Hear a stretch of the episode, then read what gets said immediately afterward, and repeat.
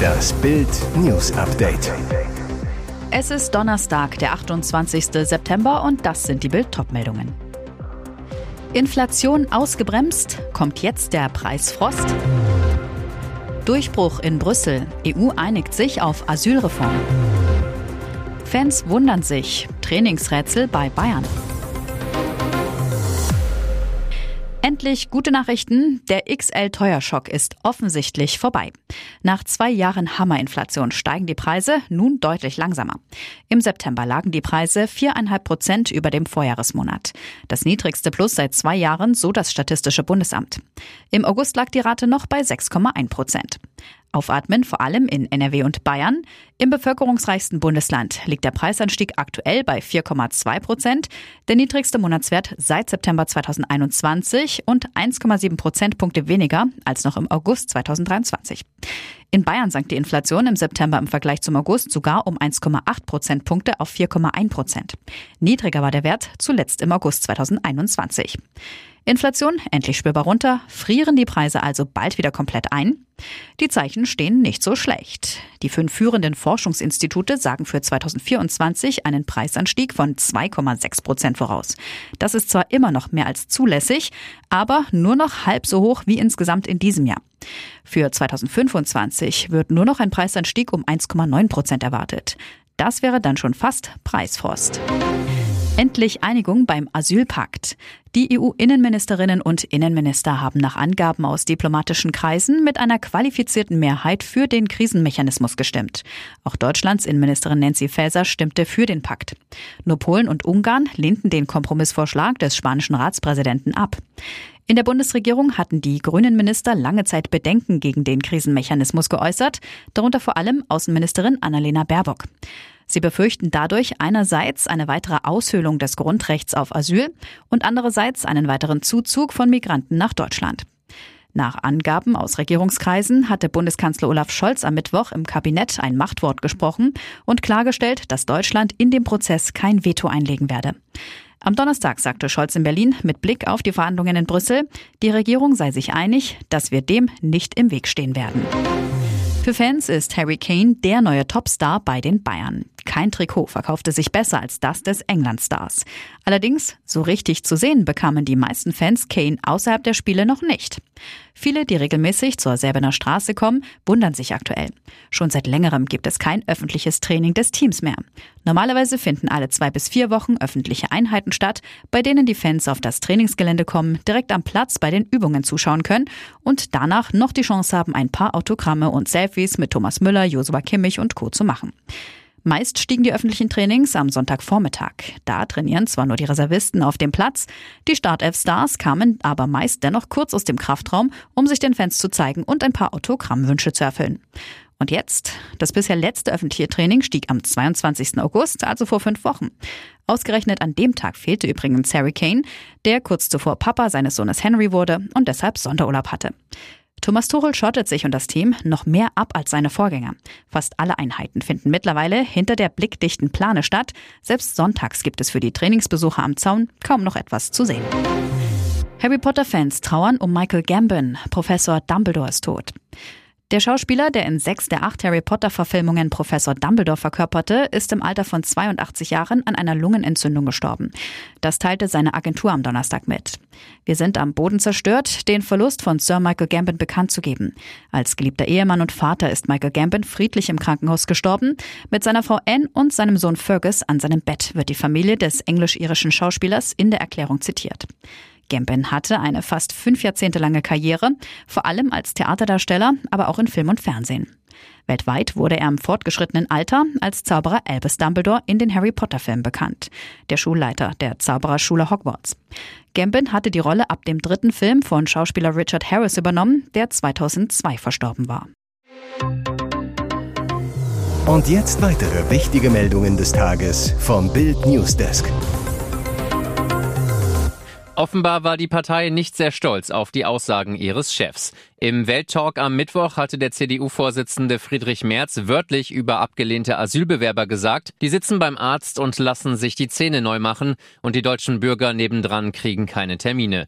Die Empörung ließ nicht lange auf sich warten, zumal die Aussage so nicht ganz stimmt. Offenbar sieht's die Unionsfraktion im Bundestag auch so. Denn im Ausschnitt des Talks auf dem X- bzw. Twitter-Profil der CDU-CSU war der heikle Zahnarztsatz am Donnerstagmorgen plötzlich nicht mehr auffindbar. Es ist offenbar aus dem Talkauszug rausgeschnitten worden, wie Nutzer schnell bemerkten. Dort sagt Friedrich Merz vermeintlich nur, die Bundesregierung hat keine Lösung für dieses Problem. Angeblich hat der Bundeskanzler heute ein Machtwort gesprochen. Jetzt verlassen sie sich auf Europa. In Ordnung. Nur wir müssen uns über die Pull-Faktoren hier in Deutschland unterhalten. Und da bestreitet Ihre Partei, dass es überhaupt welche gibt. Aber die gibt es und zwar massiv, sodass die Leute in großer Zahl hierher kommen. Die Passage endet. Was Sie hier machen, ist eine Katastrophe für dieses Land. Sorry, wenn ich Ihnen das mal so ein bisschen deutlich sage. Es geht so nicht weiter. Was fehlt, ist der heikle Satz dazwischen. Die separatistische Regierung der armenischen Enklave Bergkarabach, die völkerrechtlich zu Aserbaidschan gehört, hat ihre Auflösung angekündigt. Das berichteten armenische Medien am Donnerstag unter Berufung auf ein von Regierungschef Schachramjan unterzeichnetes Dokument. In dem am Donnerstag veröffentlichten Dekret ordnete die Führung der örtlichen Behörden an, zum 1. Januar 2024 alle staatlichen Institutionen und Organisationen in der Kaukasusregion aufzulösen. Die international nicht anerkannte Republik Bergkarabach werde damit aufhören zu existieren. Bergkarabach gehört völkerrechtlich zu Aserbaidschan. In dem Gebiet leben aber überwiegend Armenier. Aserbaidschan und Armenien kämpfen seit Jahren um die Region.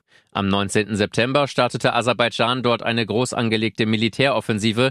Bereits einen Tag später mussten sich die pro-armenischen Kämpfer von Bergkarabach geschlagen geben. Zehntausende Menschen flüchteten aus der Region.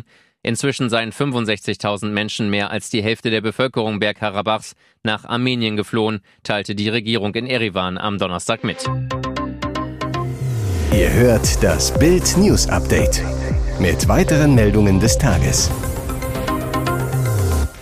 Produktion läuft wieder, weltweite IT-Störung bei VW behoben. Die Netzwerkprobleme beim Volkswagen-Konzern sind behoben. Die IT-Infrastrukturprobleme im Volkswagen-Netz konnten im Laufe der Nacht behoben werden. Das Netzwerk arbeitet wieder stabil, sagte ein Sprecher. Das Unternehmen fahre die betroffenen Anwendungen wieder hoch. Der weltweite Produktionsverbund laufe an. Die Produktion soll planmäßig erfolgen. Einzelne Systeme könnten in einer Übergangsphase aber noch beeinträchtigt sein. Es gebe weiter keine Anzeichen dafür, dass externe Einflüsse die Störung verursacht haben, heißt es. Gestern Mittag hatte eine IT-Störung von Netzwerkkomponenten am Standort Wolfsburg den Konzern lahmgelegt. Bei der Marke VW in Deutschland standen die Bänder komplett still.